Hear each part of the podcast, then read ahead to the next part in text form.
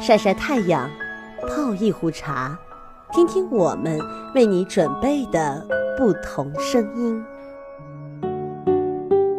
书海十香，每周与你同游书海，细品书香。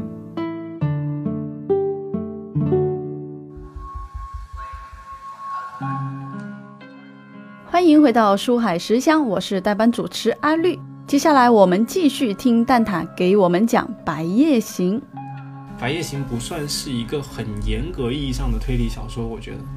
我觉得好像东野圭吾会在塑造这两个男女主角的个性啊、性格上面花了很大的功夫，还有去就塑造完这个人物以后，你可以去揣测一下他的心里是怎么想的。就像我前面说，我说我其实不理解他们为什么要这样这样。但其实可能看到最后会稍微能理解了。你想一想，这个呃小女孩她最依赖的人是她的母亲嘛？嗯。结果她母亲把她出卖了，结果是她的好朋友的父亲了她，就是她整个就变得防御性非常的强。她的身边人接二连三死去，就是在于攻击性也很强。对，攻击性很强。她旁边的人一旦有做什么不利于她的事情，试图伤害她的事情，她就会想要把他们清除掉。这个男主呢，就是也是目睹了这一切，可能也心怀内疚吧，或者就是他说过要保护这小女孩之类的事情，然后他就一直成为这个女主的帮凶，又有点那种意思。他们这书上他后来有有讲了一个是，他是用一种虾和一个鱼吧来来比喻这两个人，他们就有一种互利共生的那种感觉，就是两个人其实都有心理创伤。然后有阴暗面，对，有阴暗面。然后他们其实你看，像男主的父亲死了以后，他母亲当时好像跟店员搞在一起了吧？反正就这家庭等于也就散了嘛。嗯。然后女主不也是嘛？本来就本来就是单亲的，应该是单亲的吧？嗯嗯。然后后来又去。好像有谁领养了他之类的。对，他是为什么能进入一个啊上流的社会嘛？就是因为他他是有目的性的去被那个人收养，他假装自己是无辜的进入他的那个视线视线里面，然后被他收养到。其实他是故意安排了这一切，好让那个上流世界的那个那个优雅的又有钱的一个寡妇把他收收养。对对对，是不是寡妇啊？他们其实生活的也挺艰难的嘛。你之前不是问过我说，呃，他们之间有没有爱情之类的这种东西吗？可能有吧，但是呢，女主其实没有办法爱上这个男主，其实还蛮好理解的，因为仇人的对儿子嘛。然后男主呢，他其实感觉自己也没有资格去爱女主这种感觉，因为是自己的父亲做了这样的事情，就他也是有点内疚，有点怜惜，对对对，有点，就他。东野圭吾这一面，他有的时候那种关于动机类的东西，他其实没有那么直白，不像有一些传统推理小说，我杀他是因为他以前杀了我的谁，就这样。他这边我看到哈有一些评论，嗯，就讲说小男孩对于手牵手在太阳下散步的念想，就是注定无法实现的。就是我看到有一些评论，他讲其实他们俩之间是有爱情的，但是是一种无法实现的爱情啊。对。然后我想这个什么手牵手在太阳下散步，就很好的呼应了他的那个书名《白夜行》。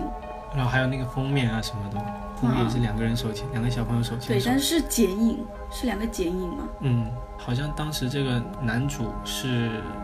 就是是活在黑黑暗中嘛，这女主就是光鲜亮丽的这样，对，然后他们互相利用对方的资源，然后一起前行。这边就讲说，生命中没有太阳嘛，不是说他们俩生命中都没有太阳，但是呢，这个男主呢，他成为了女主的一种亮光，让他可以在白夜中行走。我感觉好像美丽的忧伤呀。所以这也是东野圭吾他比较成功的地方嘛，在我看来。你看他是不是又又有点那么不太像推理小说？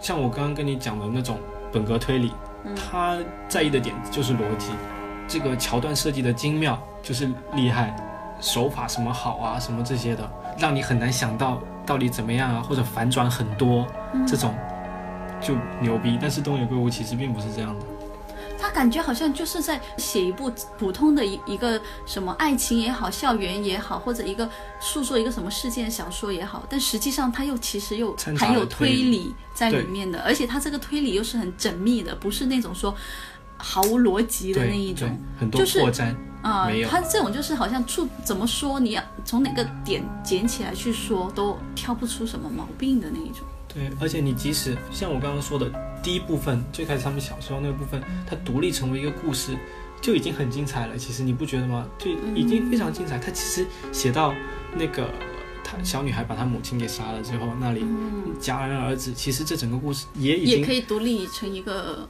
很有令人发人深省的一个故事了？对对对对对，实在是太精彩了。我本人是看过书，但是书确实是已经忘记。你刚刚在给我。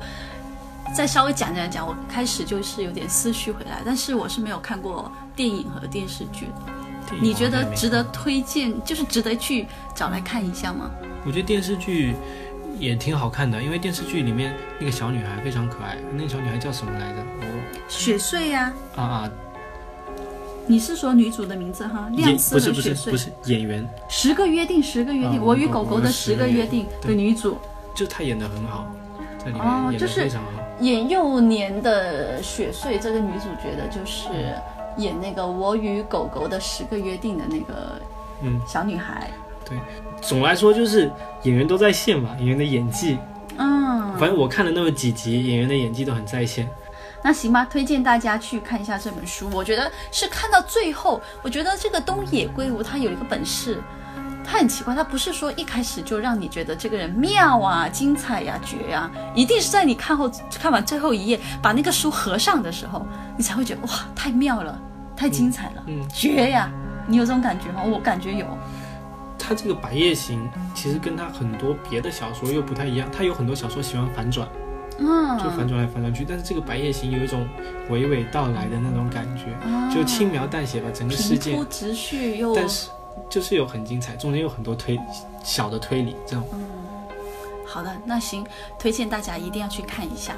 呃，如果喜欢东野圭吾，想看东野圭吾，但是呢又不知道要从何入手的时候，其实不推荐这部，应该是看他更精彩的，是不是？他推理方面最火的不就是那个吗？